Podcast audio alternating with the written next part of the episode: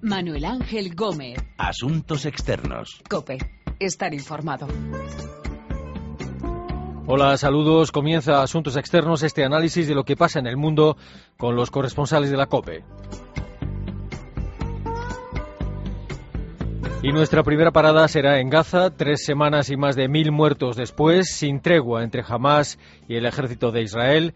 Miraremos hacia Estados Unidos, donde se ha reabierto el debate sobre la pena de muerte. Un condenado que estaba siendo ejecutado tardó casi dos horas en morir en Arizona. Y nos acercaremos a Libia. Estados Unidos y varios países europeos han empezado a evacuar a sus ciudadanos de este país norteafricano en medio de un ambiente de preguerra civil han perdido la vida al menos un centenar de personas en combates entre milicias en los últimos días. De todas estas historias vamos a hablar con nuestros corresponsales y colaboradores en Tel Aviv, Nueva York y Rabat, Daniel Blumenthal, Carolina Martín y Beatriz Mesa. Y nos vamos primero a Gaza. It is time for an immediate, unconditional humanitarian ceasefire. In the name of humanity, the violence must stop. Han pasado algo más de tres semanas desde el comienzo de la ofensiva militar del ejército israelí en Gaza. Más de mil palestinos y más de 50 soldados israelíes muertos. El secretario general de la ONU, Ban Ki-moon, le escuchábamos, ha pedido un alto el fuego de forma inmediata. Tel Aviv, Daniel Blumenthal, saludos. Hola, Manu, saludos. ¿Qué tal? Hasta ahora, eh, Hamas y el gobierno de Israel no han conseguido ponerse de acuerdo para que haya un alto el fuego definitivo. ¿Qué pide Hamas y qué pide el gobierno de Netanyahu? Pues ni alto fuego definitivo ni alto el fuego humanitario que dure más de algunos minutos en el mejor de los casos. Eh, mm, las exigencias eh, fueron cambiando, eh, modificándose. El objetivo declarado del operativo margen protector eh, cuando comenzó el día 8 de julio era detener el disparo de misiles eh, que se multiplicaba contra las zonas más lindantes a Gaza. Luego de 12 días de bombardeo y sin que se detengan los misiles con, cohetes palestinos que alcanzaron hasta la ciudad de Haifa a 160 kilómetros de la franja de Gaza, eh, Israel decidió entrar eh, en forma terrestre para buscar más de cerca a los lanzadores de cohetes y allí fue que eh, con ayuda de mm, la inteligencia militar que tenía mapeados eh, muchos de los túneles comenzaron a buscarlos y a encontrar eh, ni más ni menos que 32 túneles. Hasta ahora por lo menos esa es la última información que teníamos 32 túneles que cruzan mm, bajo la cerca de seguridad a la frontera israelí y muchos de ellos terminan o tienen sus puertas de salida eh, a pocos centenares de metros de eh, localidades israelíes, granjas, eh, kibbutz, ciudades, etcétera en algunos de esos casos también eh, salieron durante la invasión israelí, durante las últimas dos semanas, salieron en tres casos milicianos palestinos eh, por esos túneles al territorio israelí. Por lo menos 15 de los soldados israelíes eh, muertos en estas batallas murieron sobre suelo israelí, del lado israelí de la frontera, enfrentándose a estos milicianos. Entonces ahí cambió el objeto del operativo. Ahora era mm, descubrir y destruir eh, todos los túneles. Y luego las exigencias eh, del desarme de Gaza. Por otra parte, eh, jamás exigía desde el principio el la apertura del bloqueo marítimo y terrestre el que está sometida esta franja de territorio que es estrecha y pequeña, pero muy densamente poblada. La apertura del cruce de Rafa, esa era una exigencia para con Egipto, es la frontera entre Gaza y Egipto. Dinero para el pago de los salarios de sus empleados públicos y eventualmente también de sus fuerzas armadas y la liberación de un número de presos eh, palestinos que habían sido dejados en libertad en el pasado durante eh, en, el, en, el, intercambio de prisioneros por el soldado Gilad Shalit y que Israel volvió a detener durante las tres semanas que buscó en la Cisjordania a los eh, tres alumnos secuestrados y luego asesinados. Uh -huh. Y el primer ministro de Israel, Netanyahu, ha anunciado esta semana que esto va para largo. Va para largo. Eh, iba para largo, cada día puede, puede ser diferente porque el, ejército le falta, según algunas apreciaciones, algunos días más dentro del territorio de Gaza para de, terminar de minar y volar eh, los túneles, que algunos tienen hasta tres kilómetros de extensión y seguramente tú, como la mayoría de nuestros eh, oyentes, habrán visto imágenes en las televisiones y en la prensa, eh, están totalmente construidos con cemento armado, con cables eh, de electricidad, con iluminación, con oxígeno. Y, eh, eh, pero eh, hay una, una, duda ahora en, en, Israel si no, si, no se si no se consigue un cese de fuego, si no se consigue una salida diplomática, el ejército solicita del, del rango político que tome la decisión o salir o entrar más profundo hasta golpear más fuerte a Hamas. El secretario de Estado norteamericano John Kerry no ha tenido éxito en las gestiones que ha hecho. ¿Qué gestiones diplomáticas estarían ahora mismo en marcha? Bueno, hay eh, eh, negociaciones en el Cairo y aparentemente el único sendero eh, para hallar una salida pasa por el Cairo y por la autoridad palestina de Mahmoud Abbas. Te recuerdo que meses atrás cuando Fatah y Hamas alcanzaron un acuerdo de pacificación luego de cinco o seis años de, disputa. Eh, el, gobierno israelí lo repudió y eh, fue uno de los motivos por el cuales también no continuaron las negociaciones de paz que habían durado nueve meses, eh, porque Israel decía que estaba el gobierno palestino ahora apoyado por Hamas, que es una organización terrorista para Israel, para Estados Unidos, para España, para la mayoría de los países europeos. Eh, pero eh, John Kerry trató al principio eh, mm, de, modificar la propuesta egipcia, tratando de llevar a Turquía y a y a Qatar a la mesa de negociaciones, que son, digamos, los países más allegados o más cooperativos con Hamas, Israel rechazó esa opción y ahora se vuelve a la mesa de negociaciones en algún momento, pero en Egipto. Estos eh, túneles de Hamas en Gaza, eh, ¿cuántos túneles ha logrado destruir en Gaza el ejército israelí y para qué han sido utilizados estos túneles? Pues hasta ahora aparentemente se, destruyeron 20 de los 32 eh, hallados, pero además de 32 túneles hay muchísimos canales de comunicación entre ellos dentro de Gaza y centenares, si no miles, de aperturas diferentes dentro de eh, hogares, dentro de hospitales, dentro de mezquitas.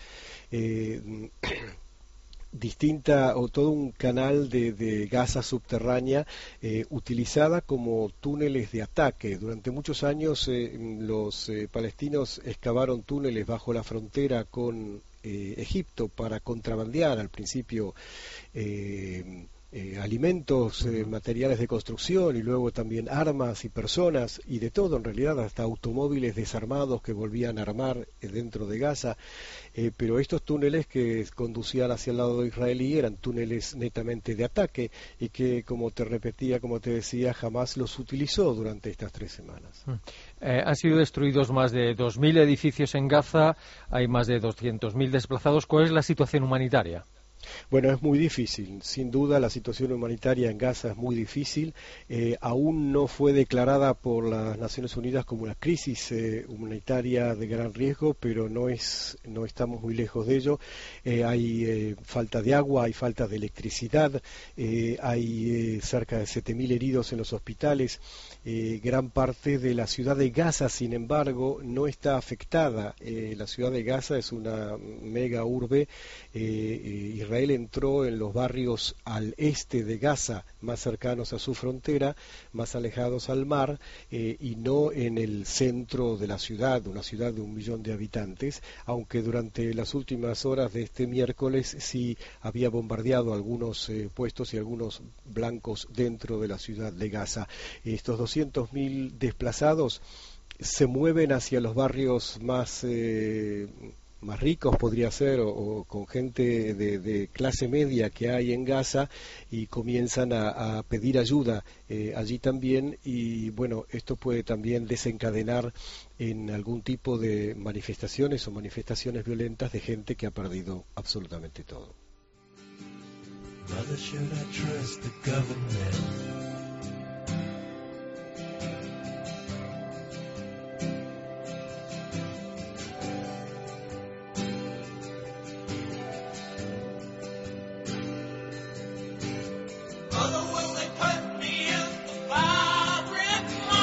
Más de tres semanas de operación del ejército israelí en Gaza, más de mil muertos. En el norte de África, en Libia, tampoco las cosas pintan bien. Estados Unidos y otros países están evacuando a su gente.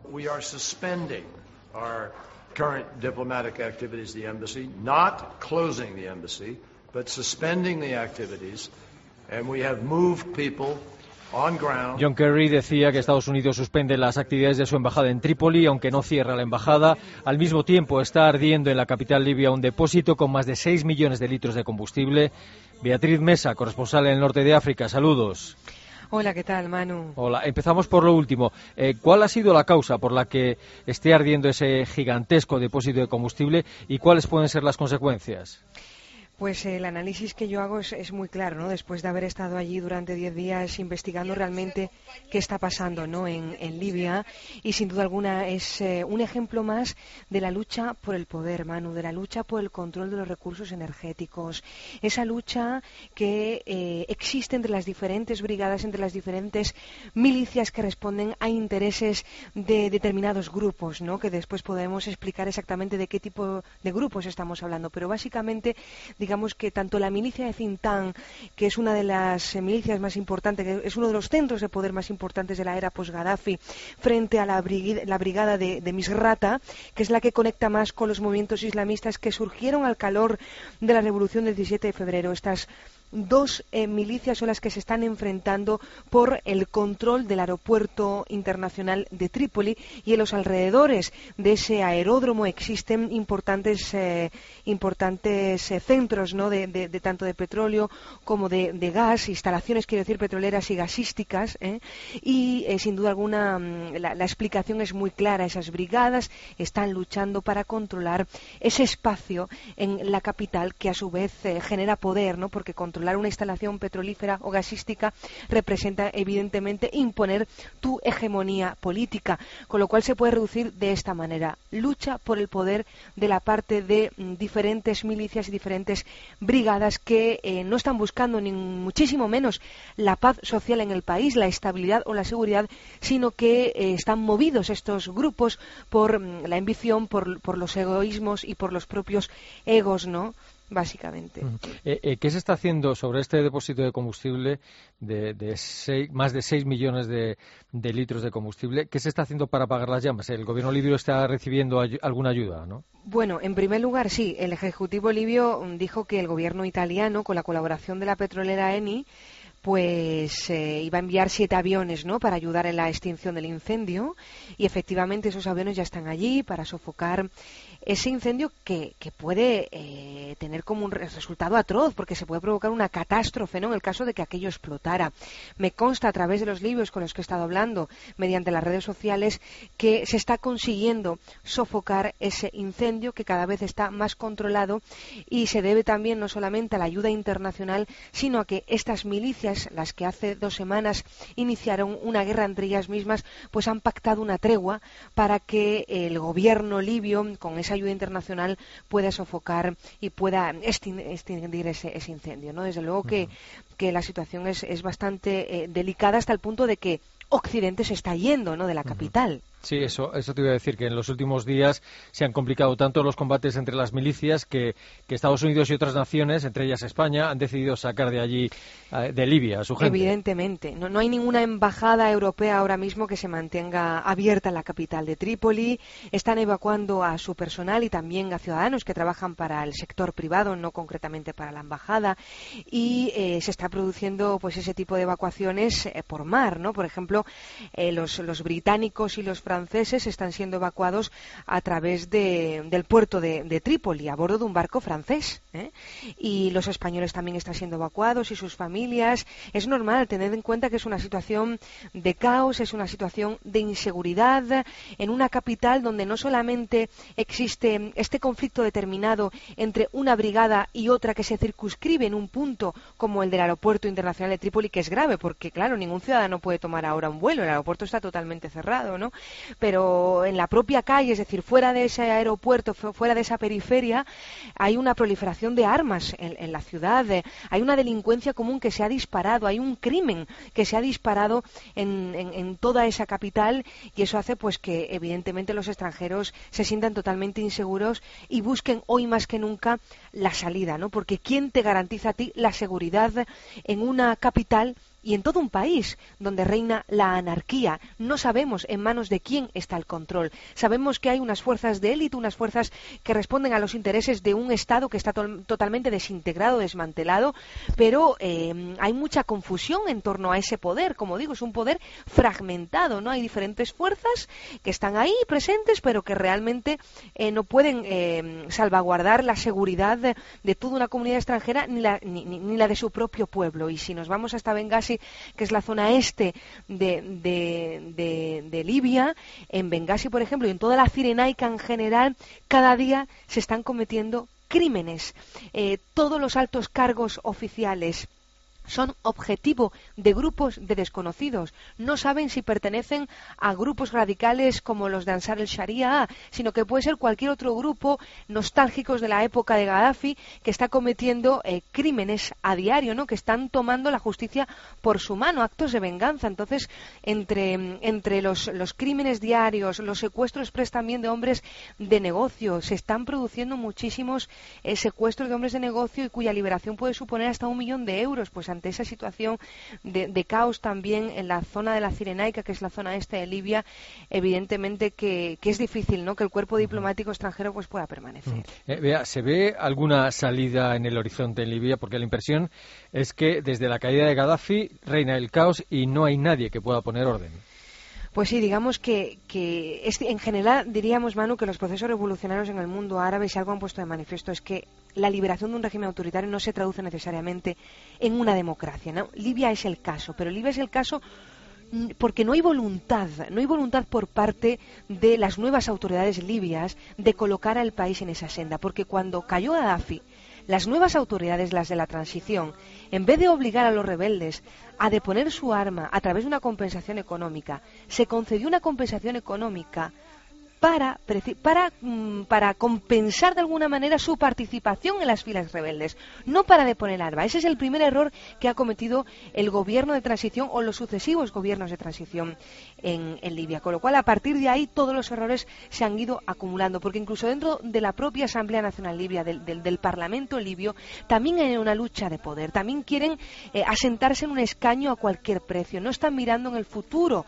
del país. Incluso, explicamos un día en este programa, los libios buscan depender del Estado e integrar una milicia, integrar una brigada, supone una garantía de vida, supone supervivencia. Y si encima el Estado te está pagando hasta 2.000 euros por pertenecer a esa brigada, pues evidentemente no hay mentalidad de Estado, no hay mentalidad de unidad nacional. Y de ahí que se esté reproduciendo el mismo modelo de Gaddafi de divide y vencerás. Y ese es el modelo político ahora mismo, de, tres años después de la caída de Muammar el-Gaddafi. قالوا لي عليك نجمة يا نجمة ما بنتي وين كنتي هذا شحال قولي لي علاش هربتي قالوا لي خرجتي في ظلام عليا سولتي في غياب القمر بعيونك ضويتي Sin salida a la vista al caos en Libia, por lo que vemos en un ambiente casi de guerra civil. Mientras tanto, se reabre el debate sobre la pena de muerte en Estados Unidos.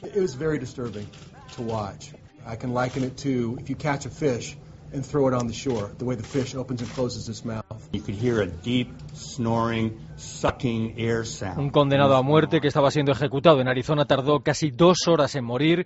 Dos periodistas que fueron testigos de la ejecución describían cómo fue, cómo el reo abría la boca para intentar respirar como si fuera un pez recién pescado. Nueva York, Carolina Martín, saludos.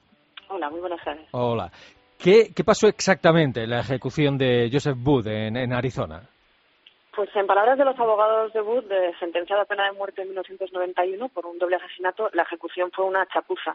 La combinación de drogas utilizada, midazolam, no funcionó como esperaban los funcionarios, que necesitaron casi dos horas para certificar la muerte del reo. Administrada la inyección letal y viendo que, que Booth eh, daba muestras de mantenerse con vida. Una hora después, los abogados presentaron un recurso ante el juez para que se detuviera la ejecución, porque según los letrados estaba vulnerando el derecho de su defendido a una muerte sin castigo cruel, como dice la Constitución, esa octava enmienda que permite la, eh, la pena de muerte. El senador republicano John McCain incluso llegó a calificar de tortura lo, lo ocurrido en prisión y tras esta ejecución, sin duda, se aviva la la polémica y se reabre claramente el debate.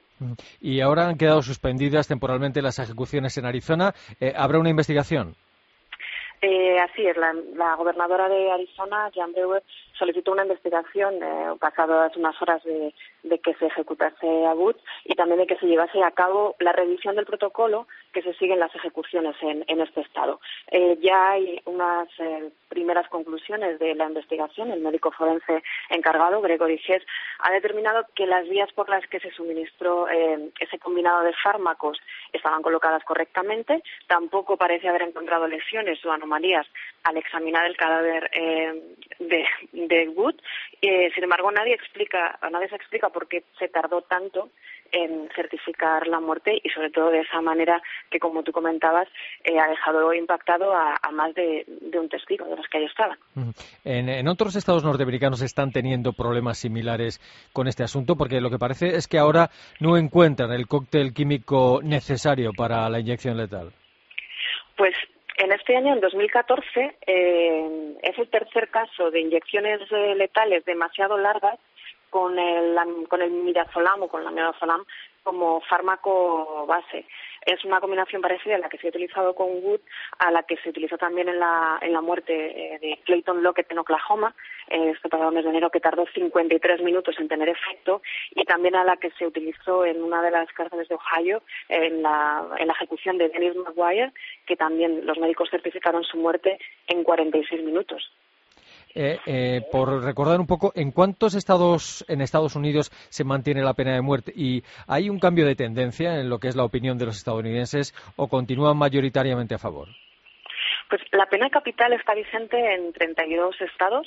Está a la cabeza Texas, que ha ejecutado desde 1976 unos 500 reos, y la mayoría de los estados que han abolido las ejecuciones están en, la costa este. También en Michigan, Alaska y Hawái son los únicos tres estados donde no se ha ejecutado a ningún recluso. En cuanto al respaldo de la opinión pública, uh, parece sorprendente, pero la pena capital por inyección letal, incluso después de esta chapuza y las que han sucedido este año, sigue teniendo muchos defensores y es vista como la más humana de las ejecuciones. Según Gallup, en uh, una encuesta que presentaba a finales de 2013, un 61% de la opinión pública eh, cree que la pena capital moralmente es aceptable, aunque esta cifra sí que refleja como un pequeño descenso en los últimos años, ya que en 2006 era de un 51, perdona, de un 71%. Va cambiando, pero muy lentamente.